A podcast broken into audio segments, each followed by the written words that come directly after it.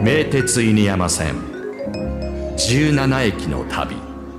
史跡もグルメも人もあり。人もあり。さあ名鉄犬山線17駅の旅。ZIPFM ナビゲーターの中川大輔です。今回下車するのは新鵜沼駅です新鵜沼は名鉄犬山線および各務原線の終着駅となっています。所在地は岐阜県各務原市鵜沼南町になります。名鉄名古屋駅からだと特急電車でおよそ30分。急行でもおよそ35分ぐらいで到着することができます。ここからはこの方と一緒にお届けしていきます。はい、フリーライターの大竹俊之です。よろしくお願いします。はい、お願いします。新鵜沼のホームにはい。降り立ちましたね。降り立ちましたちょっと変わってるって思いませんか？う？んまずこうホームの数がすごく多いっていうのもそうですけれども、はいなんか特徴的なのといえばこのなんかホームがねちょっと曲がってるんですよ。はい、ちょっとカーブしてるんですよね。うん新鵜沼駅は岐阜方面へ向かう、えー名鉄各務原線とのハブ駅なんですよ。うんだから名古屋方面から北へ向かって走る犬山線から西の岐阜方面へと向かううん。各務原線につながる駅なのでだからここで線路の走る方角が変わるわけですよね。そういうことですね。うん、だからこの1から3番線のホームっていうのはちょっとカーブしてる、うん。ここちょっと面白い。降り立った時のポイントかなと思います。降り立ってあのホームの端に立ってみたら、反対側のホームの端がね見えないんですよね。ぐーっと曲がっている。そうなんですそういうところもこう、うん。名鉄のまあ鉄道旅のポイントとしてねそうですよね。面白いポイントかもしれません。はい。さて今日はこの新鵜沼駅で降りましたけれどもここからどこへ向かいましょうか？はいここから向かうのは中山道鵜沼宿です。ほう。中山道鵜沼宿、はい。まあ、駅からだと徒歩でおよそ20分ぐらいということなんで、まあ、ちょっと距離はありますけれども、ね。まあちょっとゆっくりうん。歩いていきましょう、お天気いいので行きましょう。はいということで駅から歩いてきましたけれども、まあ、途中にこう飲食店とか喫茶店もあったので、まあ、休憩しながらゆっくりゆっくり歩いてくるのもいいかもしれません。ということで鵜沼宿に到着しました大竹さん、はい。街道の雰囲気がすごくいいですね。そうですよね。すごくね、なんかこう江戸それから明治の情緒がちゃんと残ってる街並みが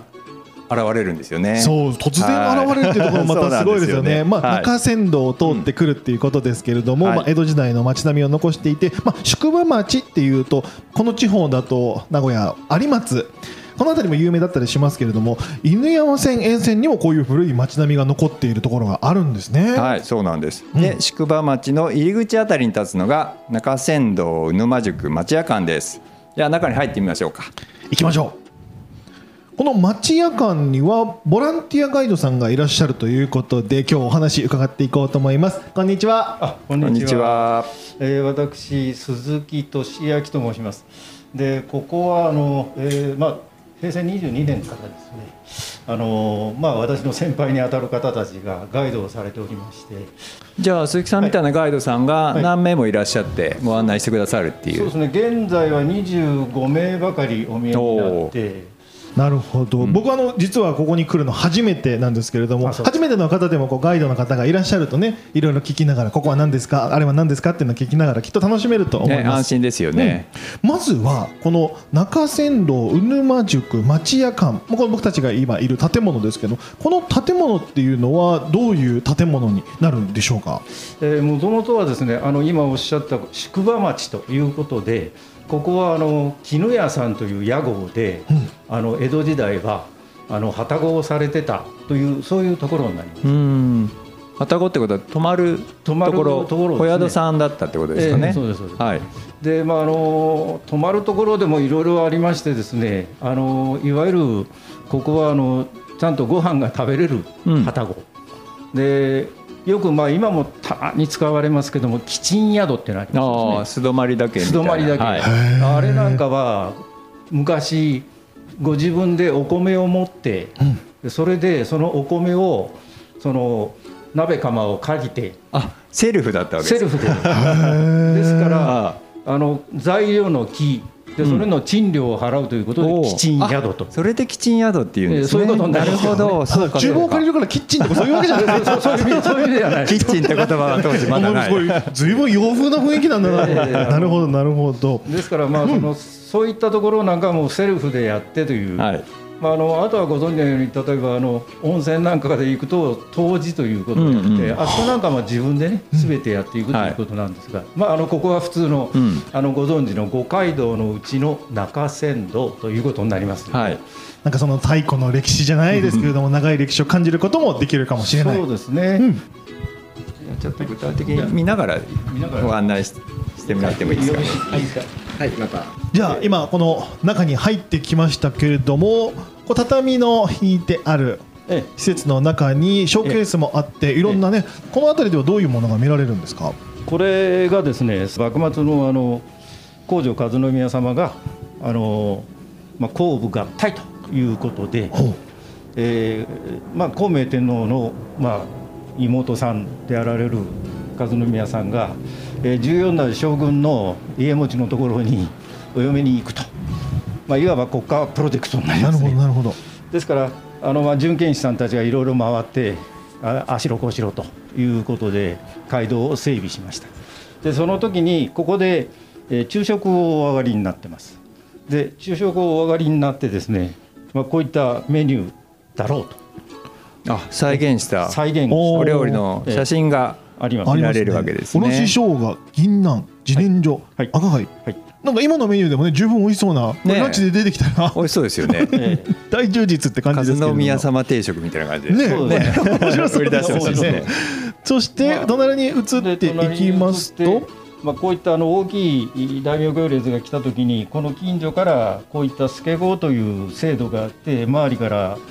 まあ、助っ人を呼んできて人足を呼んでもいいよというそういうその制度がありましたということが書いてある、で次に労使隊の方々が、ここを通ったと。でその時には、えー、ここに書いてございますけども237人食事を取られたんですがその時の払っていただいた代金が225人分しかなかった。22人分踏み倒されちゃったんです帳面が残ってるわけ帳面残ってる。ねこれは本物がここに展示されてる。その時にまあ本陣が今で今でいうその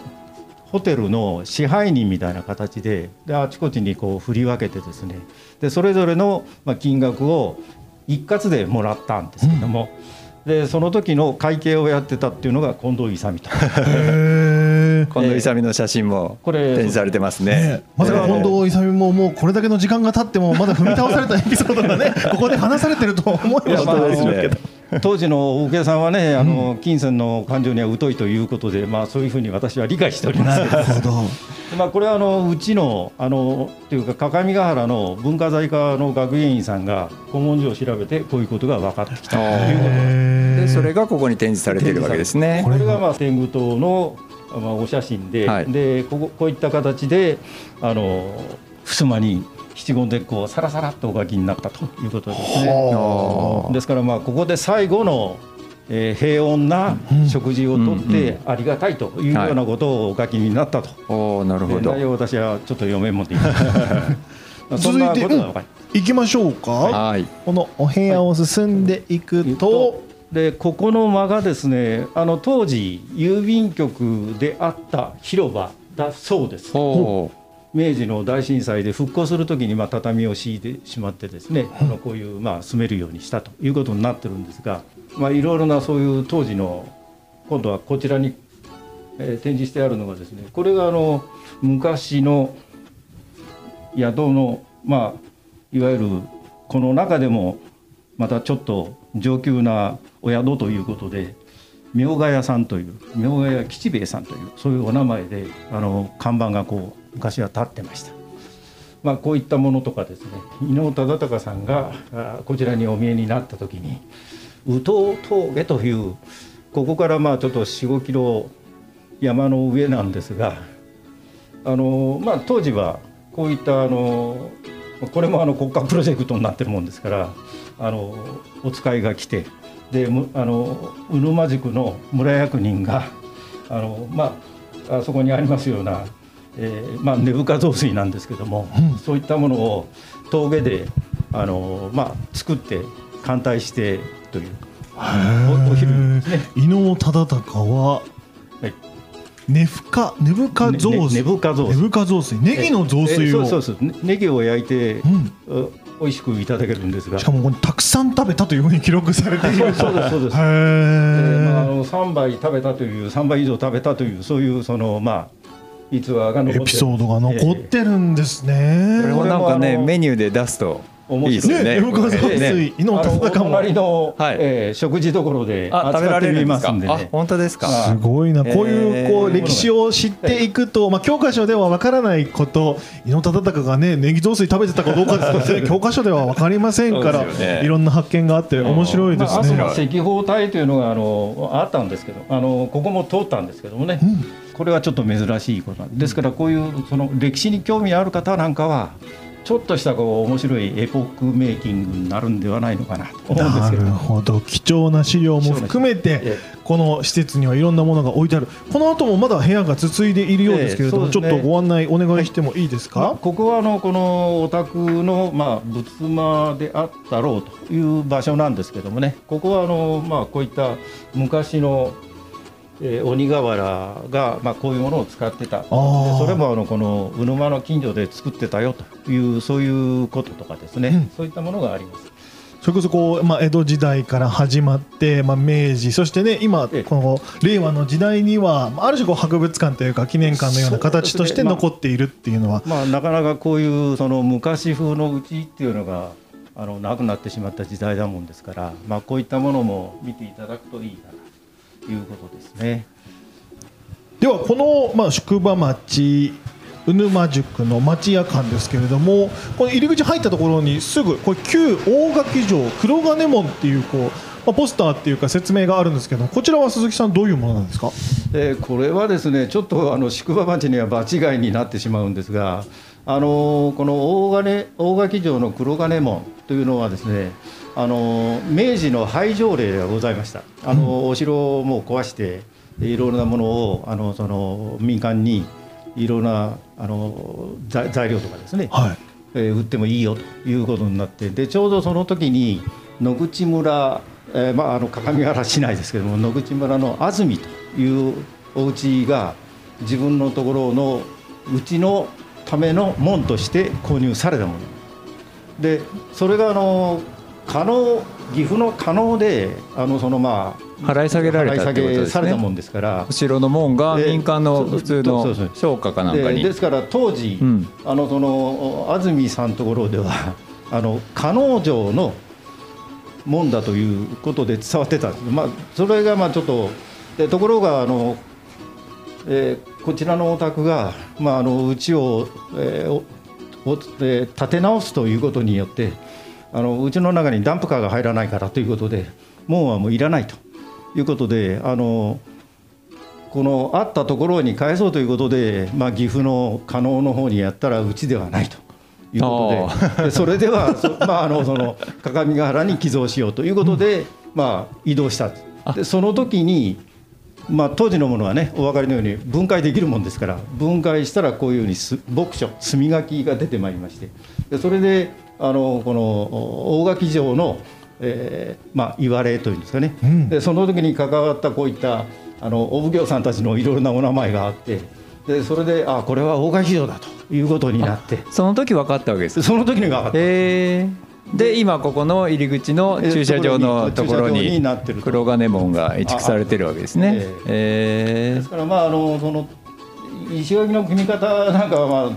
本来の積み方とはちょっと違うかもしれませんけどもまあこの立派な歌舞伎門とかですねそういったものは再現されてます。でそれで今申し上げたこの黒金門というのはあのいわゆる戦国時代の火矢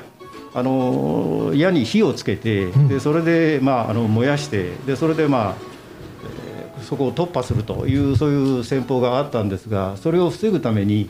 鍛冶屋さんが作りさ作りやすい大きさの板を、まあ、こうやって一面に貼ってですね、まあ、あのぼ防火用といいますかねそういったものを、まあ、作られたということです鉄ねの板を貼り付けた門が、まあ今はこの鏡ヶ原このエリアですね、ええ。この鵜沼の入り口のところに立っていると。そういうことですすぐ目の前目の前に立っている。立ってある。あだからそうやってこうまあ知ると分かりますけれども知らないとねあ大きなもんがあるなぐらいの ね。古い建物があるなぐらいで通っちゃいますけれども。ななんだということになるんですけど、うん。でこれはあの今そういったあの黒金門がえー現在日本に残っているのがあのーまあこの近辺ですと名古屋城のあの二の丸の門。うん。でそれから大阪城のまあここも大手門のところの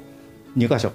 でも全国にも3つしか残ってない黒金門のうちの一つがここにあるっていうことなんですね。戦国時代は私の知る限りまだこの近所でも例えばああちらのお近江の方ですね。あちらの方もこういう黒金門はあったというふうに聞いてるんですがまああのみんな潰されてしまって現在残ってるのはこの3つということですね。なるほど。貴重な黒金も、ぜひ皆さんも見に来てくださいでは五宿場町をちょっと歩いてきましたけれども、はい。たどり着いたのがここは中山道鵜沼宿脇本陣。脇本陣っていうのは鈴木さんどういうことなんですか？えーまあ大名行列が来た時に一番はじめ、えー一番その位の高い方が本陣に、まあ、あのお泊まりになってでそれからそのお次のお次の方ですから、まあ、ご家老さんとかそういった方々が、まあ、お泊まりになるといったのが脇本陣でもしくはあのそのお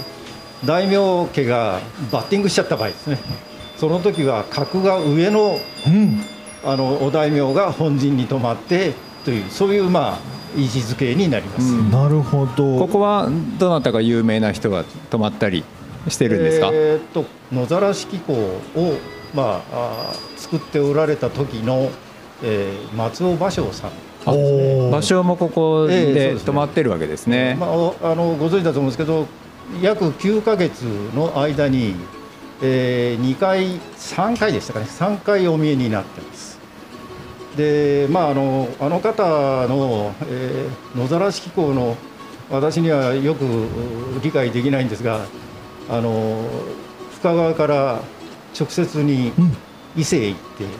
てで伊勢から伊賀へ行って京都へ行ってと。でそういう形にしてで、えー大垣を経ていそれから名古屋へ来られたかな。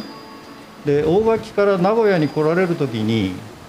あの東海道ではなしに長線道を通って、まあ、あのこの鵜沼宿を通られた、えー来られたと思います。でここはあの交通の要衝でして南へ行けば尾張に行けます。はい。また船で下ることもできますし、まあ、そういったところでおそらくそういう形でお寄りになったのかなということを私は思ってます、まあ、そういった形で大垣から、えーなえー尾張へ行ったりとかですね。そういったことでで最終的にあの次に今度は甲州街道、うん。あちらの方へ行かれて、まあ、最後に深川に戻ったということですね。ですからなんなんもこう同じようなところをこう行ったり来たりというそういう感じで回っておられますね。この施設自体はかなり綺麗な建物な感じがしますけれどもこれを建て直されている建物っていうことになるんですよね。えこれはですねあのーまあうちの、まあ、うちのというかあ鏡ヶ原の、えー文化財課が総力を挙げてですねあのーまあ、中に入っておわ、えー見ていただくとお分かりになるんですが図面らしき図面じゃないものを要するに、え正面の絵しかないのを、いろいろなこの近所のそのおまあ、こういったあ史跡を、えー調べてですね当時のこういう作り加減ですねこのお造作の方法なんかをあの調べてそれでまあ再生したものです。ですからあの、えー他のところですとその大体この中のですねあのそのく駆動と言ってますかね。あのま薪でいぶして真っ黒のところ多いんですが、まあ、ご覧のようにこうまだ作ったばっかりの、えー、経って10年前後の、えーそういったあの建物になってるんで綺麗なあのところでちょっと違和感は感じますけどね。なるほど。綺麗な建物だけども歴史を基づいて研究して建てられている当時の趣を感じられるこのスポット、えー再現してますですね。なるほど。まあ、こういったあの例えばこの壁もですねこれはあの大津壁といって我々が知ってる普通の壁の艶とは違うんですがこういったことはちょっとえーしっかり見ていただかないとわからないかもしれません。む昔のこう壁の作り方。そうそうです。塗り方ですね。なるほど。さあ大竹さん、はい。歩いてきましたけれども、はい。ちょっとこう高台というか坂を登ってきた、はここは一体？そうですね。これが中山道沼宿の散策コースのまあ折り返しになるところですね、で石亀神社という神社石が亀神社、はい、あるので、はい。えーそこにお参りして折り返そうと思います。はい。今これ入り口が入りね口にいるんですけど、なんか月決め駐車場のうん、脇から、入っていく、はい、上り口があるんですけれども。森の中に入っていく感じが。そう未舗装でね。すごいですね。獣道みたいな。そう石段がかろうじてそうですね。石の階段はありますけれども、あるんですが。ちょっと探検気分もありつつ、でもちゃんと登こっていっているんですけう、れどはい。も、、上りがね何本か渡ってます。うん、こうまあ周りはこう木がしっかりと生い茂っているんで、まあ、神主さんとかこう巫女さんとかは今のところ姿はお見受けできませんけれども。そうですね。基本的にあの無人ですね。あここに来て少し道が開けてきましたね、はい。でようやくちゃんとした石段が、あ石の階段がはい、出てきました、現れましたここまで来るとようやくなんかこう神社の入り口に来たなっていう感じしそますね。うですね。まあ、この森の中にあるだけあって少しねこう涼しさっていうか街中とのこう気温差みたいなのもあってあですよね、うん。ちょっと涼しいですよね。少し清々しい気持ちになりますね。この静かな環境なんか隠れパワースポットみたいな感じもして、うんなんかね厳かな雰囲気がちょっと息が上がっちゃいました僕ども。も息上がってしまいました、まあ、参道、まあ、2分ぐらいですかね。上がってくると拝殿が見えます。その奥にこれ鎮座しているのが亀のような姿をした巨大な石。幅どうでしょう？2メートルぐらいはありそうですかね。そうですね。これがご神体の石亀様です。これが石亀。はい。なんか本当に今にもね動き出しそうな亀に見えるんですけれどもこの石亀様が鎮座しているその奥に本殿がうん。あるんですね、バチが当たらないようにちょっとお賽銭を上げて、そうですね。はい、しっかりお参りして旅がねおより安全でご利益あるものになるようにやっていきましょう、石神神社がこのある場所はもともと採石場、まあ、石切り場だったそうで、まあ、この鵜沼石っていうのは頑丈で見栄えが良かったこともあり戦国時代には織田家その後徳川家にも重宝されたというふうに伝えられているんだそうです、まあ、尾張藩主代々の墓、まあ、墓石にもこの鵜沼石っていうのが使われているそうです。まあ、先ほど歩いてきた宿場町の神社の常夜灯なんかにもこの鵜沼石が使われているのでぜひ見た時にあこれ鵜沼石なんだっていうのも思ってみてください。宿場町の入り口からこの石亀神社まではおよそ1.4キロぐらいです。片道30分ぐらいですかね。ちょうどいい散策コースにもなっています。中山道鵜沼宿町屋館。脇本陣はともに入場無料です。開館時間は午前9時から午後5時。月曜休館で祝日の場合は翌日が休館。祝日の翌日も休館。ただし同日祝日の場合はその翌日が休館日になります。その他にも年末年始は休館日となっております。江戸時代の風情を感じられる中山道鵜沼宿ぜひ皆さん名鉄犬山線に乗ってお出かけしてみてください。